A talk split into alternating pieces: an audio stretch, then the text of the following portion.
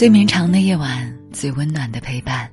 这里是夜听成长，我是简宁。人活一辈子，靠什么立于不败之地？冯骥才的一句话给出了答案：一个人只有守住底线，才能获得成功的自我与成功的人生。底线是每个人做人的根基，更是为人处事的核心。正所谓“养不愧于天，俯不作于人”。有底线，行事堂堂正正，才能受他人尊重；没底线，做人鬼鬼祟祟，早晚被别人看穿。因此，一个人唯有守住了该有的底线，才能久立于世而不败。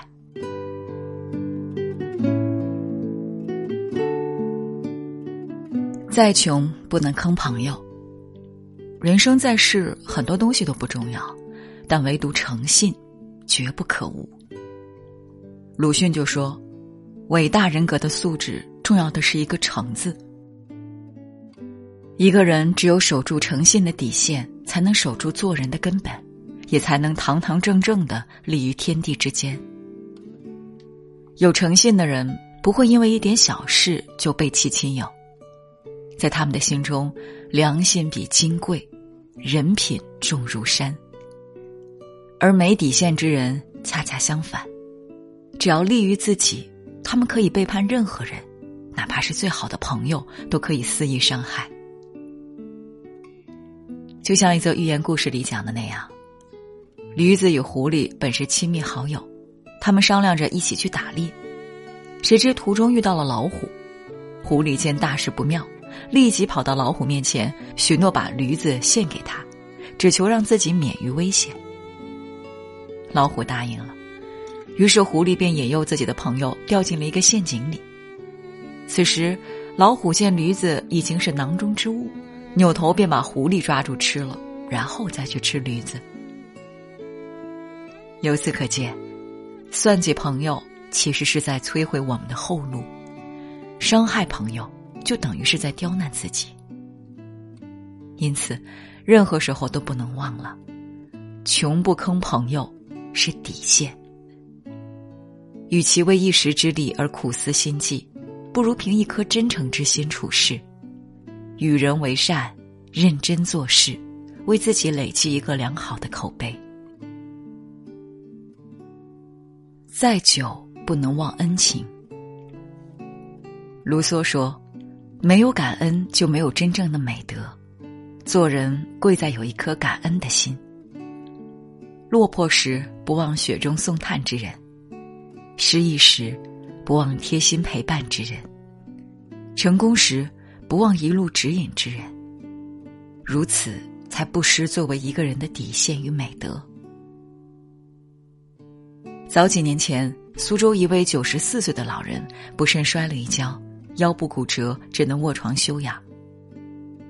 他曾经教过的七位学生主动排班照顾，每天花两小时往返护理院，陪他聊天、下棋、练书法。哪怕这七个学生的平均年龄已经超过七十三岁，他们依旧风雨无阻的前来陪伴恩师。五十多年前的谆谆教诲，刻在了学生的心里。优秀的教师。教出了感恩的学生。正如《诗经》所云：“投之以桃，报之以李。”人这一辈子，再久都不能忘了曾经的恩情。滴水之恩，定当涌泉相报；他人恩惠，必然永记心间。这是一个人做人的原则，更是为人处事之道。懂得知恩图报。人生必然收获幸福。再苦，不能丢骨气。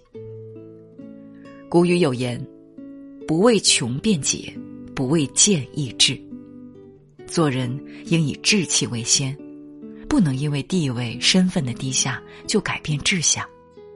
这是一个人行走世间最基本的底线。如果守不住，便如那路边野草一般。没有骨气，随风飘摇；但若守住了，就有一种气势，腐蚀进不了身，诱惑入不了心。正如当年的陶渊明，虽是小小一县令，却有着“吾不能为五斗米折腰，全全是乡里小人邪”的骨气。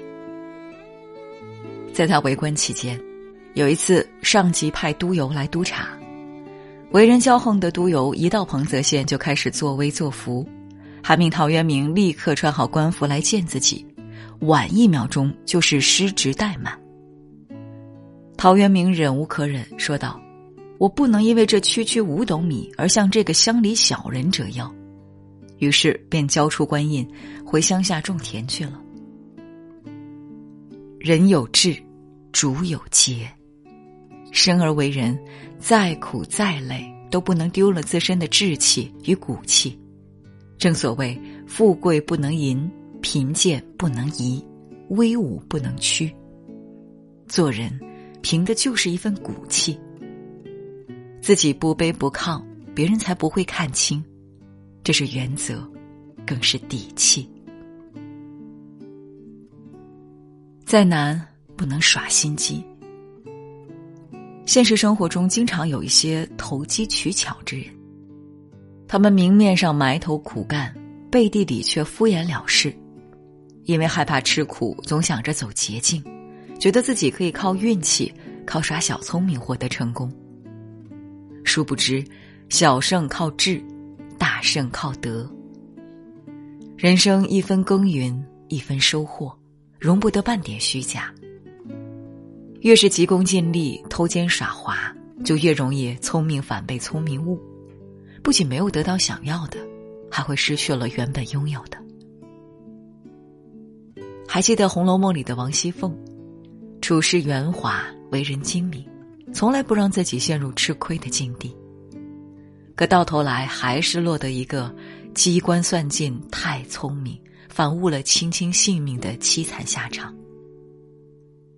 做人，只有守住基本底线，踏实做人，勤勉做事，才是真正的明智之举。不驰于空想，不骛于虚声。让自己生活在踏实的心态中，则真理可明，功业可就。少一些投机，多一些努力，是生活快乐永恒不变的修行法则。人这一辈子，有所为，有所不为。什么事情能做，什么事情不能做，内心一定要有所权衡。生活再难。不能坑骗朋友，时间再久，不能忘记恩人；日子再苦，不能丢了骨气；工作再累，不能投机耍滑。唯有守好初心，不丢底线，日子才会踏实可爱，自己才能幸福心安。点个再看，与你共勉。月初上。路灯已点亮，还不肯睡，是不是窗外雨声上？夜渐长，夏天已退场，还不肯睡，是不是梦里总太凉？晚睡的姑娘。你听我讲，谁的青春没有一些荒唐？不论谁在谁的心上，你都可以再继续坚强。晚睡的姑娘，你听我讲。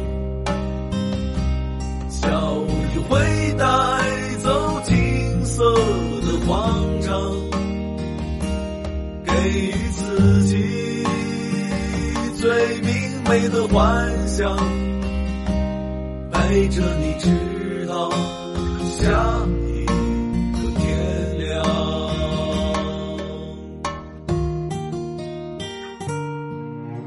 如果你喜欢今天的文章，记得在文末点亮再看。我是简宁，今晚谢谢你来陪我，晚安。